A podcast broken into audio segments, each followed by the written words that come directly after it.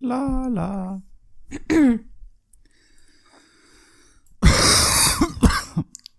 Kann ich? Mhm.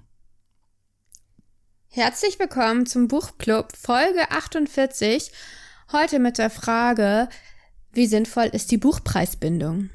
Wir machen uns hier Gedanken über Bücher, geben uns die größte Mühe und im Fernsehen klappt wieder. Sie wollen das auch nicht dazulernen. Sie wollen nichts dazulernen. Sie sind störrisch wie ein Esel manchmal. nein, nein. Sein Blick ist vom Vorübergehen der Stäbe so müd geworden, dass er nichts mehr hält. Mal ein gutes Buch. Nein. Nein. Wunderbares Buch. Schreckliche, langweilige Geschichten. Sicher von allem etwas. Ihnen gefallen halt immer die schönen jungen Autorinnen. Those are the two great themes, love and death. Ja, Gretchen und Ophelia und Madame Bovary und Anna Karenina. Das ist keine Literatur, das ist bestenfalls literarisches Fast Food. Ja, hallo. Wir freuen uns, dass ihr wieder da seid zu so später Stunde heute. Mhm. Ja, hallo. Ich bin Josie und bei mir ist der von Migräne geplagte Igor. ja, Ja, ja. Ich glaube nicht, dass es Migräne ist, aber dann ist es Corona. er hatte ganz schlimme Kopfschmerzen heute und einen negativen Corona-Test. Ja. Hm. Egal. Wir werden äh, uns trotzdem größte Mühe geben. Und uns köstlich amüsieren zum Thema Buchpreisbindung. Igor, was hältst du von der Buchpreisbindung? Gut, dass du mich das fragst, Josie. Hm, nee, wir werden uns nicht köstlich amüsieren, wir werden uns fürchterlich aufregen. Wieso das denn? Buchpreisbindung ist ganz großer Dreck, der Was? schleunigst abgeschafft gehört. Wieso denn das? Da gibt es viele Gründe, aber Ja, fangen wir mal der Reihe nach an. Also die Buchpreisbindung wurde im 19. Jahrhundert irgendwann erfunden. 1888 wurde die eingeführt, habe ich gelesen. Ja, Ne? vom sogenannten Börsenverein des, der, der deutschen Buchhändler. Und Den das, gibt's immer noch, wa? Mhm. das heißt, sie wurde mit dem, mit dem mh, Ziel einer Kartellbildung mh, eingefordert, äh, eingerichtet und ähm, wird jetzt heutzutage verteidigt mit scheinheiligen äh, Vorwänden, wie beispielsweise, dass es um die Rettung der kleinen Leseläden gehe, äh, während es eigentlich in Wirklichkeit einfach nur um größere Gewinnmargen und ähm, das, ähm, das Ausnehmen des lesenden Volkes geht. Ja. War es das mit deinen Argumenten? Oder? Ja, noch Weil die mehr, aber fang du erstmal an. Ja, also ich bin mir da nicht so sicher. Ehrlich gesagt, ich, wir haben jetzt ja ganz kurz mal ein bisschen recherchiert. Wir sind jetzt ja beide keine Ökonomen. Naja, also. Und sprich mal für dich hier. du bist garantiert kein Ökonom. Ich bin sowas in der Art. Er ist Lehrer, er kann alles Das korrekt. erklären. Tausend Sasser. Äh, ähm, also erstmal ist ja tatsächlich auffällig, dass es das nur in Deutschland und Österreich so gibt in anscheinend. Frankreich ne? auch, habe ich gelesen. Aber noch nicht so lange. Hm. Und in ein paar europäischen Ländern ist das dann auch mal so eingeführt worden, aber ich bin mir nicht sicher, ob diese Gesetze wirklich genauso in, sind wie jetzt in, in, Eng- Deutschland. in England wurde es eingeführt und dann wieder abgeschafft. ja, Ja, aber ähm, du bist dir nicht so sicher, sagst du. Äh, was Ja. ist denn denn, also wa- was spricht denn für, für dich für die, für, also für mich spricht gar nichts für die Buchpreisbindung. also in Ähm, Deutschland sind die Bücher teurer als in England. Ja, Das stimmt. ja. Aber sie sind auch schöner und hochwertiger. Moment, das hat überhaupt gar nichts mit der Buchpreisbindung zu tun. Ja, da bin ich mir nicht so sicher. Ja, aber ich. Also wenn, wenn ein, wenn auf dem Markt ein Bedarf nach schönen und hochwertig gedruckten Büchern besteht, dann können die Verlage hochwertige und schöne Bücher drucken und sie auch verkaufen. Ich denke, das Problem ist, äh, wenn dieser Bedarf auch gedeckt werden kann durch hässliche Bücher, weil also man will halt nicht zwei Versionen machen in der Regel. Wieso? Es gibt doch so Ähm, oder so die ist ja äh, Hard. Hardcover und die Taschenbuchversion. Das ist bei englischsprachigen Büchern nicht immer so. Überhaupt Das nicht. ist häufig so. Also ich, kann- ich weiß Nee. nicht, in England haben wir überhaupt keinen Einblick äh, drin. Lass Ja uns, doch, wir kaufen ja ab und zu englischsprachige Bücher. Lass uns doch lieber also über den englische, russischen Markt amerikanische. reden. Also als Von ich dir, ja, da habe ich äh, jetzt auch Idee. wenig. Also ich war einmal in einem russischen Buchladen und das ist schon ziemlich beeindruckend, muss man sagen. Ähm, nicht mal jetzt ähm, ein besonderer Buchladen, sondern einfach in so einer Untergrund kleinen Mall irgendwo am Rand von Moskau, ne? Naja. Ja. Ja, nicht ganz am Rand von Moskau, aber das war jetzt auch nicht irgendwie die Mönckeberger Straße von Russland, wo wir da Nein, waren. nein. Äh, von, von Moskau. Und da, das war einfach, äh, ich weiß nicht, wie lang war das, ich kann Entfernung nicht abschätzen, aber man konnte so richtig die Perspektive, Linien zusammenlaufen sehen bis zum Fluchtpunkt. Ja, das war ein Und langer, langer die Gang. Also überall Bücherregale und das dann irgendwie viermal oder so Ja, schade. nebeneinander. Also, fehlende Buchpreisbindung scheint dem Markt nicht zu schaden. Scheint dem Markt nicht zu schaden, ja. Und ähm, in Russland werden übrigens äh, halt entsprechend der quasi freien Marktwirtschaft, was man so erwarten äh, würde, ähm, Bücher äh, eben wirklich in vielfachen Varianten aufgelegt. Also da gibt's halt richtig schöne, schöne, wunderschöne Ausgaben. Und es gibt halt die richtig, richtig schäbigen. Und Ja. ähm, das heißt, ich, ich äh, soweit ich das beurteilen kann, bedeutet nicht, dass fehlende Buchpreisbindung, also das führt nicht zwangsläufig dazu, dass es keine hübschen Ausgaben mehr gibt und alles nur noch auf Toilettenpapier gedruckt wird. Ähm, Ja, das heißt, also weiß ich nicht, das vielleicht Argument äh, nicht. lasse ich nicht gelten. Okay, Sag mir ein aber dann gibt es ja noch das Argument mit diesen äh, kleinen Bücherladen, die sich einfach nicht halten ja, können. okay, gerne. Wenn Ähm, sie wa- warum gebührt denen ein Sonderrecht äh, im Vergleich zu allen anderen kleinen Läden, die von Hm. äh, Amazon und äh, anderen Versandriesen verdrängt werden? ähm, ah, gebührt denen ein Sonderrecht. Also ich würde sagen, sie haben kein Anrecht darauf, Mhm. aber wir als Kunden müssen eben entscheiden, ob wir das wollen Ja, wir als nicht. Kunden, ja genau, wir als Kunden müssten entscheiden dürfen, ob wir das wollen oder nicht. Ich will aber, ähm, Ja, ja, die die, haben es ja so schon schwer genug, die kleinen Bücherläden. Ne? Es ist ja nicht so, als wär- wären die jetzt gerade am florieren, wie Ja, viele Bücherläden zumachen. Richtig, dann aber, äh, also wegen einigen kleinen äh, ähm, Läden, die darunter möglicherweise und übrigens nicht mal zwangsläufig darunter leiden würden. Äh, denn die Leute, die bei Amazon bestellen wollen, die bestellen so oder so bei Amazon. Die Leute, die die Bücher im Buchladen kaufen, ähm, die würden das doch nicht äh, sein lassen, nur weil sie es im Internet irgendwie drei Euro billiger bekommen. Das kannst du mir doch nicht erzählen. Le Leser sind sowieso ein äh, sonderbares äh, Publikum. Und, Sind sie. Und ja, und eine merkwürdige Kundschaft. Und, Ja, aber das und, ist äh, ähm, der Punkt, meiner- wie kriegt man mehr Leute zum Lesen, ne? Und ja, liegt es auf vielleicht an der jeden Fall, auf jeden so Fall durch die Leute Abschaffung der Buchpreisbindung, völlig klar.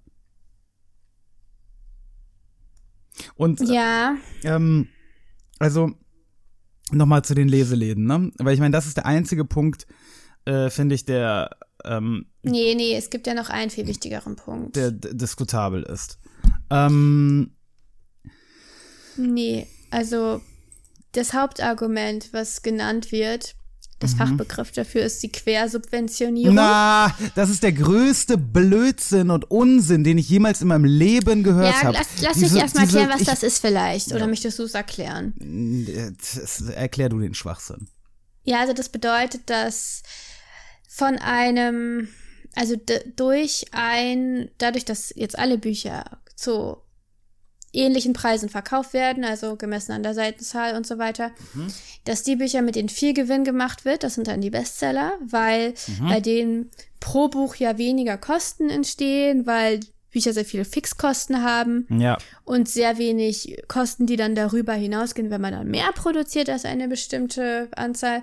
Also, dass bei denen einfach mehr Gewinn gemacht wird, proportional, und dass das genutzt werden kann, um Bücher zu finanzieren, die es alleine nicht schaffen würden, weil sie ähm, so eine niedrige Auflage haben, weil das Publikum dafür so gering ist. Okay.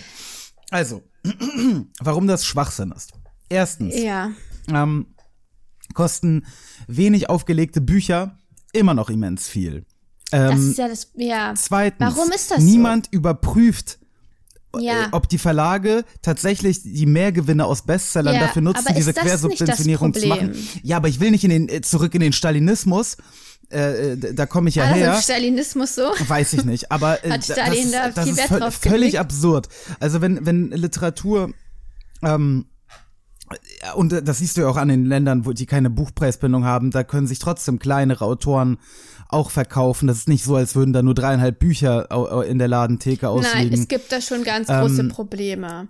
Es ja, gibt zum Beispiel aber- Länder, Sprachgemeinschaften, die so klein sind, dass Bücher einfach nicht übersetzt werden in diese Sprachen. ja und? Und Was es, hat denn das jetzt wenn du als? Autor schreibst in so einer Sprache, hast du natürlich ein Riesenproblem. Ja, und inwiefern, inwiefern rettet deine Buchpreisbindung äh, jetzt diesen Autor, der auf seiner komischen Na, klingonischen Sprache spre- äh, schreibt? Potenziell könnte sie diese Probleme ja zumindest so ein bisschen abmildern, Nein, oder? nein, kann sie nicht. Wieso denn nicht? Kann sie nur, wenn du stalinistisch überwachst, was die äh, äh, Buchverlage mit ihren Einnahmen machen. Aber das, das ich kann, weiß nicht, ob man das machen. stalinistisch machen muss. Also nicht jede Regulation ist ja stalinistisch. Ja, also Josie, wie Was auch willst immer du, das genau wie, jetzt wie bedeuten willst du soll denn realistisch Kontext? überwachen, ähm, was ein Verlag mit seinen Gewinnen tut und ob er davon wirklich irgendwelche Bücher angeblich quersubventioniert. Das ist so ein Unsinn. Das ist halt von diesem Börsenverein alles in die in die Welt gesetzte ähm, Lügen, um Gewinne zu maximieren der Verlage,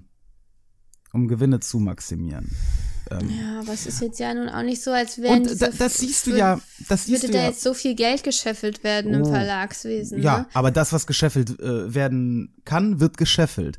Und ähm, ihre wahren, finsteren Absichten erkennst du zum Beispiel an ihrem Umgang mit E-Books. Denn als E-Books auf den Markt kamen, so allmählich, mh, hat der Börsenverein davon abgesehen, da eine Buchpreisbindung zu fordern. Weil, weil E-Books, naja, äh, sie schienen nicht allzu interessant und durchsetzungsfähig und so weiter. Aber er hat seine Meinung radikal geändert, als ähm, es, glaube ich, 2008 so langsam losging mit Kindle und Co. Und, ähm, Und? Gibt's jetzt eine? ja, siehst du doch, klar gibt's eine. Woher soll ich das sehen? Es gibt eine Buchpreisbindung für E-Books und sie ist sogar, sie ist sogar so absurd. Also, ähm, ich glaube, sie hat, sie ist irgendwie gekoppelt an den äh, Preis äh, des ähm, Paperbacks. Und das ist ja, ähm, das ist eine Frechheit. Ja, Und, und im Übrigen ähm, auch nicht sehr äh, ökologisch. ja. Ja, ich. Ja. Ja. Ne, Ja, wie, da wie, bleibt wie, dir wie nur, viel da Strom bleibt, geht denn da raus? bleibt dir Da nur noch ein Jahr, da, ne? Ich weiß nicht, ob das jetzt auch nie Ja, ausgerechnet Josie, wie das, das Strom Bleichen, wird, wenn nein, man nein, ein nein, Buch nein, liest nein, auf das Bleichen, Bleichen von Papier ist sehr, sehr ähm, aufwendig. Ja, englische Bücher sind ja nicht auf gebleichtem Ja, Papier. die sind auf, auf Scheißhauspapier. Gut, aber auf dem ungebleichten Scheiß. ja gut, schön, aber dafür kosten sie halt irgendwie einen Pound. Ja, aber du kannst sie halt wirklich. Ja, stimmt, viele sind sehr billig. Aber du kannst sie halt wirklich nur einmal durchlesen. amerikanische, E- Macht nicht so richtig amerikanische und englische E-Books äh, sind auch sehr billig, weil die nicht von der verdammten Preisbindung betroffen sind. Es macht auch viel mehr Spaß, E-Books zu kaufen, wenn sie zwei Euro kosten. Ah, Ich glaube, wir müssen uns vielleicht noch mal intensiver mit der Frage auseinandersetzen, wie ist das jetzt eigentlich?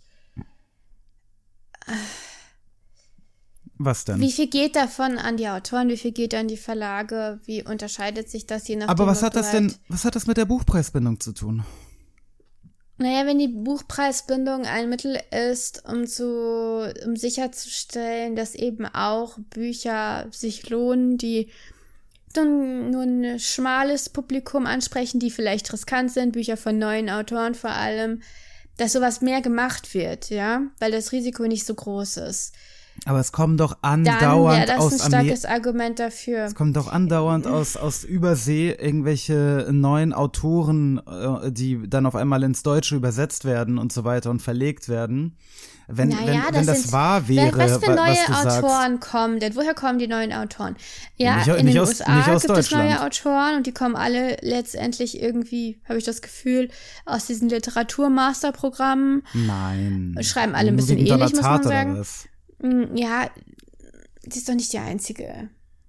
Keine Ahnung. äh, Rotfuß, äh, beispielsweise. Ja, mein oder, Gott, aber die USA sind auch ein großes Land, da muss man auch erwarten, dass da ein paar Autoren Hm. Ja, okay, rauskommen. das es heißt, ist aber meinst, nicht so es viel würde auf keine das neuen Land Autoren gerechnet. mehr geben, wenn wir diese gottverdammte Buchpreisbindung nicht mehr hätten. Woher ja? kommen denn unsere Autoren? ja, das ist äh, doch interessant. Sie kommen nicht. Das äh, Ja, ist, äh, sie kommen nicht. Doch, also die Trotz Bücher, die wir gelesen haben, in letzter Zeit von neuen Autoren, ne? Das sind alles Leute gewesen, die schon vorher bekannt gewesen waren.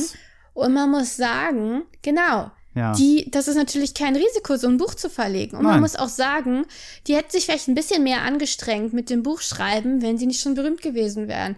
Also Was hat das mit der Buchpreisbindung Sonne zu und? Beton. Warum wurde dieses Buch veröffentlicht und nicht ein Buch von einem ambitionierten jungen Autoren, der fünf Jahre an seiner Geschichte gefeilt hat und äh, also wirklich ne, eine Geschichte geschrieben Aber hat, was hat das die mit der Buchpreisbindung Hand zu und Fuß tun? hat? Ist die Frage, ob es was damit zu tun hat. Ich habe einfach das Gefühl, ähm, ja, es ist trotz Buchpreisbindung ist das passiert, aber man sieht doch Richtig. eben schon, dass die Verlage keine Risiken eingehen.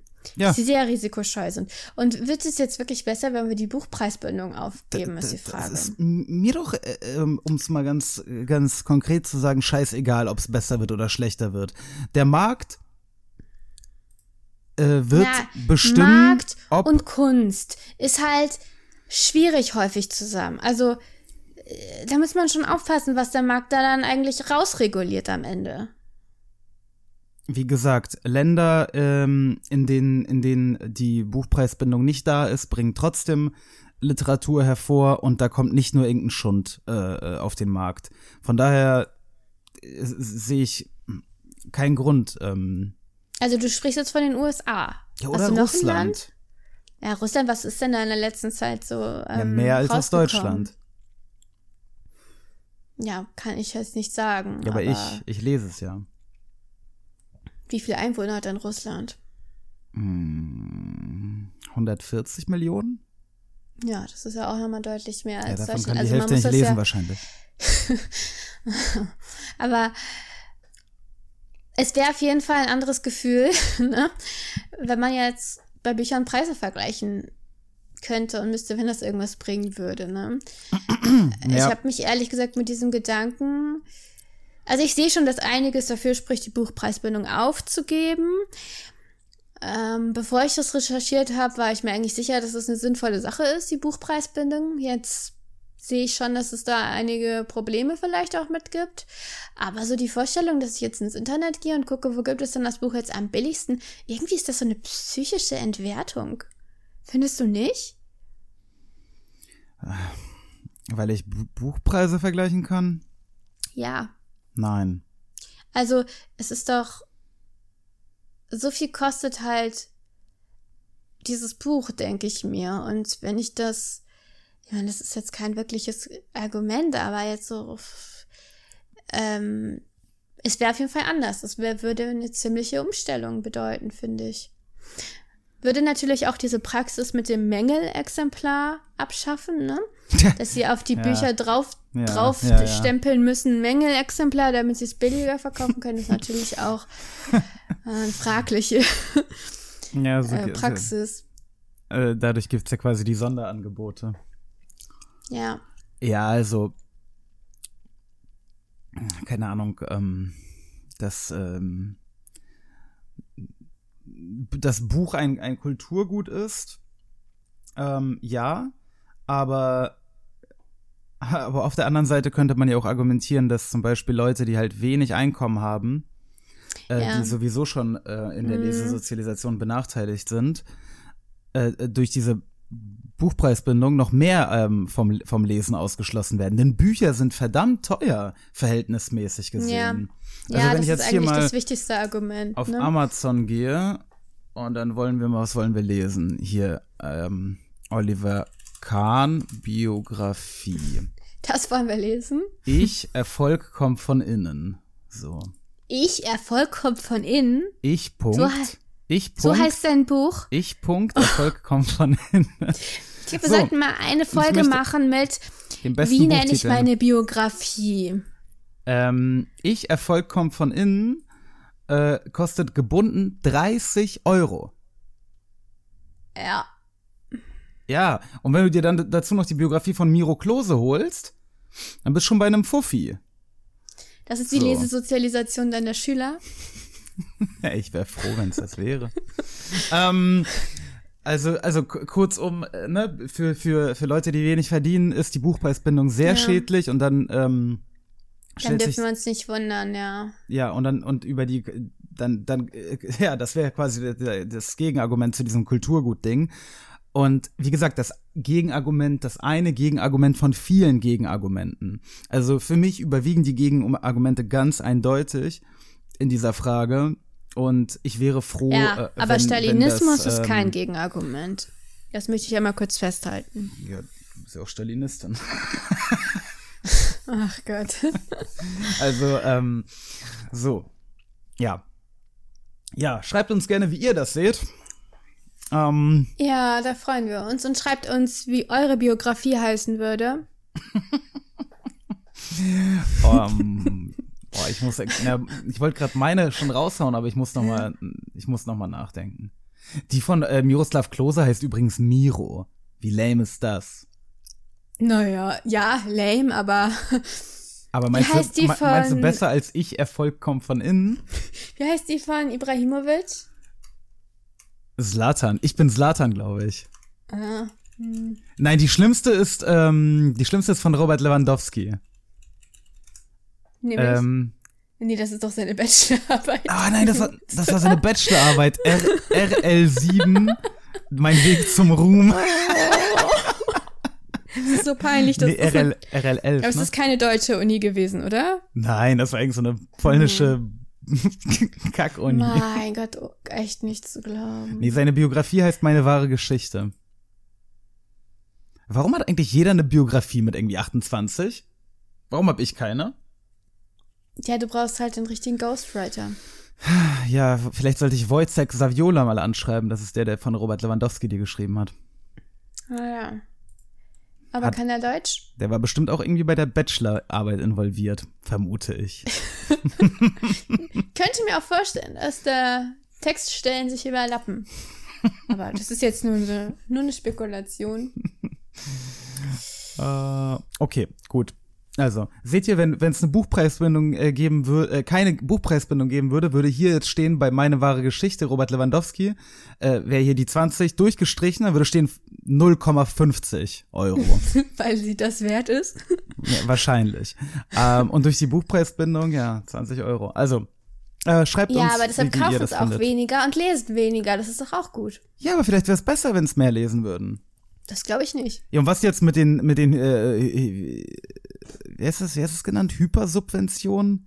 Quersubvention? Quersubventionierung. Ja, was jetzt mit der Quersubventionierung? Guck mal, das ist ein absolutes Nischenbuch. Meine wahre Geschichte von Lewandowski. Liest keiner. Wieso ist das denn ein Nischenbuch? ja, du hast ja gerade gesagt, das ist so teuer und so scheiße, dass es keiner liest. Naja, Nischenbuch, äh, es, es lesen nicht viele Leute, weil auch nicht viele Leute lesen, aber ich glaube, für ein Buch, es gibt auf jeden Fall Bücher, die weniger gelesen werden und weniger verschenkt werden vor allem. Das ist ja das große Ding. Ich glaube, also bestimmt 70 Prozent der Bücher, die gekauft werden, kann ich mir vorstellen, werden verschenkt Ja, und dann nie gelesen. das stimmt. Also diese Büchercharts sind sowas von nicht aussagekräftig. Das sind nur die Bücher da in den Top, Top, ähm, an den Top-Plätzen, wo andere, also wo Leute denken, dass andere Leute die vielleicht gerne lesen würden. Ja, ja, wahrscheinlich. Aber das hat jetzt nichts mehr mit dem Thema zu tun und außerdem Ja. ähm, habe ich immer noch Kopfschmerzen, vor allem jetzt, nachdem ich mir diese ganzen wunderbaren Biografietitel durchgelesen habe. ähm, ich gehe jetzt schlafen. Ähm, Ja. Achso, also- denkt dran, in unseren Discord-Raum zu kommen. Natürlich, Igor, das vergessen es anzusagen. Ja, weil ich Kopfschmerzen hatte. Du musstest dran denken. Genau. Also ihr könnt das per App machen oder äh, online, aber per App ist es am besten, glaube ich. Mhm. Und ihr- Äh, und das ist wie ein Forum. Ja, der Link ist in den Und- Show Notes und ja, wir haben auch weiterhin die Mail buchclub.mail.de. Abonniert uns bei Spotify und bei Apple Podcasts, gebt uns fünf Sterne und bla. Macht bei unserer Abstimmung mit. Genau. Äh, findet ihr Ach so. auch. Eine, eine Sache noch. Ähm, wir mussten leider aufgrund von beruflichen, plötzlichen beruflichen Einspannungen äh, Pamuk verschieben. Orhan Pamuks Schnee. Also wir lesen ihn schon, aber wir kommen nicht durch bis nächste Woche. Genau. D das heißt, äh, wir besprechen spontan am nächstes Wochenende von Voltaire. Ähm, wie heißt das? ja, ich weiß nicht, wie man das auf Deutsch eigentlich ausspricht. Ja, Candide? Candide, so hätte ich es auch aussprechen können, gerade noch. der so. Candide, so wie Candida, nur ohne R hinten. Ähm, ja, also das lesen wir und besprechen das Ja. am, am Sonntag und äh, dann äh, quasi am Sonntag in drei Wochen sprechen wir dann über Schnee. Genau, genau. Ein sehr spannendes Buch, der Candide, habe ich, habe ich vor längerer Zeit mal gelesen, auf Französisch, glaube ich. Bin mir nicht mehr sicher. Ja, für mich ist es neu, aber, aber ich bin Ähm, gespannt. Ähm, das ist sein, sein Gegenentwurf zu Leibniz. Die, be- die, Gegenentwurf. die beste aller Es Welten quasi, ne? Eher eine Satire oder ich weiß gar nicht, wie ich das. Also es macht sich halt lustig über die Philosophie von Leibniz. Ja, das ist doch ein, quasi ein Gegenentwurf. Also schauen wir uns das an ähm, und äh, hören uns nächste Woche mit äh, Voltaire. Ich weiß gar nicht, ob der auch einen Vornamen hatte, aber ich glaube, Voltaire ist so ein Künstlername. Er hieß nicht wirklich so? Ja. Wo ist denn sonst sein Vorname? Gute Frage. Er hieß François-Marie Or Orouet. Siehst du? Wir hören uns nächste Woche mit François-Marie Arouet. Insider wissen Bescheid. Macht's gut. Bis dann. Tschüss.